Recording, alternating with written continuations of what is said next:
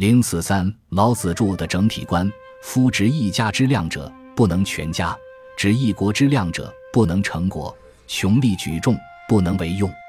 故人虽知万物之至也，至而不以二仪之道，则不能善也。地虽形破，不法于天，则不能全其宁；天虽精象，不法于道，则不能保其精。充而用之，用乃不能穷。满以造时，时来则易。故充而用之，又复不盈，其为无穷，亦已极矣。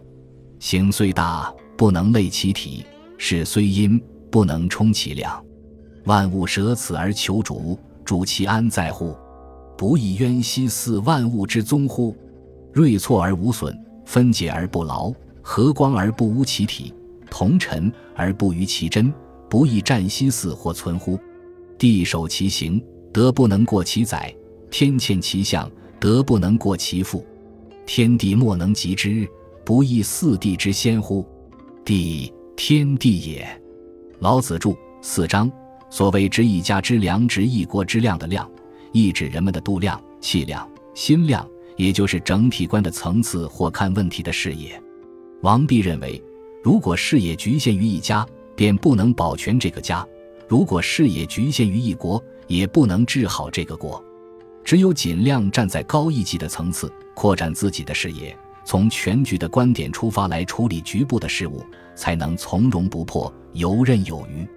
因此，虽然人们都懂得一些治理万物的措施方法，但是如果这些措施方法不是根据天地自然无为的二仪之道，也是会捉襟见肘、顾此失彼。无法全面地满足治理万物的要求，王弼顺着这条思路，由家国万物逐次逼近到二仪之道，像升台阶一样，不断地提高整体观的层次。但是他并没有就此止步，而是进一步探索天与地的局限。王弼认为，地守其形，德不能过其载；天堑其象，德不能过其复。因而地虽形破，不法于天，则不能全其宁。天虽精相，不法于道，则不能保其精。这个倒是一个无穷的极限，也就是无限。它的量不仅大大超过一家之量、一国之量，而且天地也无法与之相比。所谓二仪之道，即分开来说的道，是从属于这个合起来说的道的。因此，人们只有使自己的度量、气量、心量逼近此无限，容纳此无限。上升为一种深沉的宇宙意识，才能获得最高层次的整体观，从而更好地处理人世的问题。这就是王弼的哲学追求。王弼的这种哲学追求，在下面的一段话中有更清楚的阐述。他说：“人不为地，乃得全安，法地也；地不为天，乃得全载，法天也；天不为道，乃得全复，法道也。”道不为自然，乃得其性；法自然也。法自然者，在方而法方，在圆而法圆，与自然无所为也。自然者，无称之言，穷极之词也。用之不及无知，而形破不及精象，精象不及无形，有疑不及无疑，故转向法也。道法自然，天故自焉；天法于道，地故则焉。地法于天，人故象焉。王所以为主，其主之者义也。老子著二十五章。王弼认为，人法地，地法天，天法道，道法自然，这是一个螺旋上升、辗转相法的过程。其所以必须辗转相法，是因为用之不及无知，而形破不及精相，精相不及无形，有疑不及无疑。这就是说。由于域中的四大组成了一个相互联系、层层隶属的等级系列，而居于最高层次的倒是大的极限，也就是无限。无限支配有限，所以人们的智慧的层次也与此相应。感性不及理性，具体不及抽象，只有逐次提高自己的思维能力，超越具体的有限的感性的层次，才能把握无限。按照王弼的解释，所谓道法自然，意思是道不为自然，乃得其性。自然是对道的内涵及道的本性的一种规定，并非另一凌驾于道之上的实体。不仅道以自然为性，天地万物也都以自然为性。自然之性遍及天地万物，是所有一切有限事物的内涵的本性。因而，自然也和道一样，可以合起来说，也可以分开来说。就分开来说的自然而言，就是在方而法方，在圆而法圆。每一个有限事物都有自己的自然。人之所以得全安，地之所以得全载，天之所以得全富，都是由于全其自然，保持了自己的本性。但是，就合起来说的自然而言，自然为一，这是支配天地万物的一条总的规律。这条总的规律对于处理人间事物的最高统治者来说，具有特别重要的意义。因为天地之性，人为贵，而王是人之主也。王所以为主，其主之者义也。如果最高统治者不懂得主之者义也的道理，不把自己的思想提升到道法自然的层次，就不能正确处理人间的事物，而失去其所以为主的依据。正是为了给最高统治者提供一种不为自然的内圣外王之道。才驱使王弼从事最高层次的哲学追求，去探索那似乎远离人间事物而悬浮于空中的无限整体。王弼认为，人们追求什么就可以得到什么，而追求的目标与所得到的结果是有高低不同的层次之分的。老子二十三章：故从事于道者，道者同于道，德者同于德，失者同于失。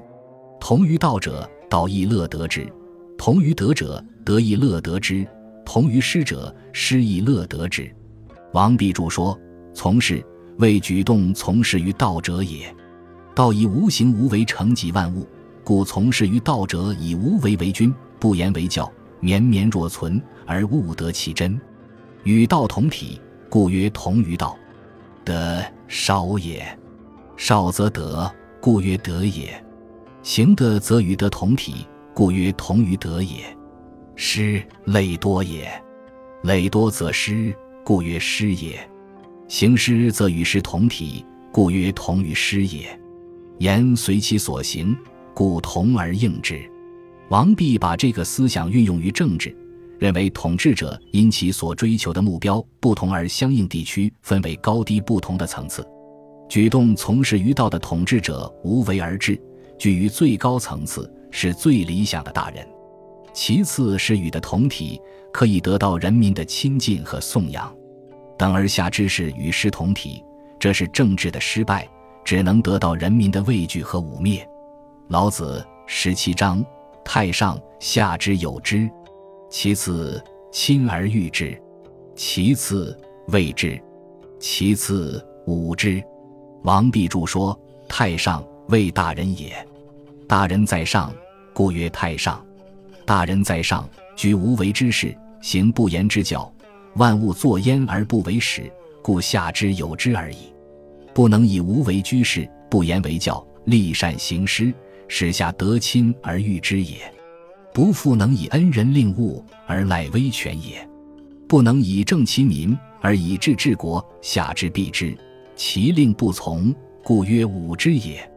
王弼由此得出结论。人主必须功于道，老子著三十章，即身体力行于道，必须与天地合德。老子著七十七章，即把自己的思想境界提升到与道同体。这也就是说，只有做到内圣，才能发而为外王。在四十二章注中，王弼进一步论证为什么内圣外王必须以道为最高依据。他说：“故万物之生，无知其主。”虽有万行，充气一焉；百姓有心，一国殊风，而王侯得义者主焉。以义为主，义何可舍？这就是说，由于道既是天地万物之主，也支配着百姓有心、一国殊风的人类社会，所以王侯应该以义为主，而不得违反，否则他的统治地位就难免会颠覆。从这里我们可以看出，王弼对道的研究。其着眼点在于人事，换句话说，他是以人的问题为基点，一步步探索而上升为对道的研究，又根据这种研究的结果来解决人的问题。这是与中国传统的天人之学的基本精神一脉相承的。所谓以义为主，是把天地万物与人类社会看成一个统一的整体，其中有一条支配一切的总的规律。因而，这个命题不仅究天人之际。而且通古今之变，人类社会作为一个统一的整体，也是以义为主，其中贯穿着一条古今不变的常道，可以为人们的理性所把握。于是，王弼根据他所领悟到的以义为主的原理，又进一步指出：无形无名者，万物之宗也。虽今古不同，时宜俗异，古莫不由乎此以成其志者也。故可知古之道以喻今之有。上古虽远，其道存焉；古虽在今，可以知古时也。老子著十四章，是有宗而物有主。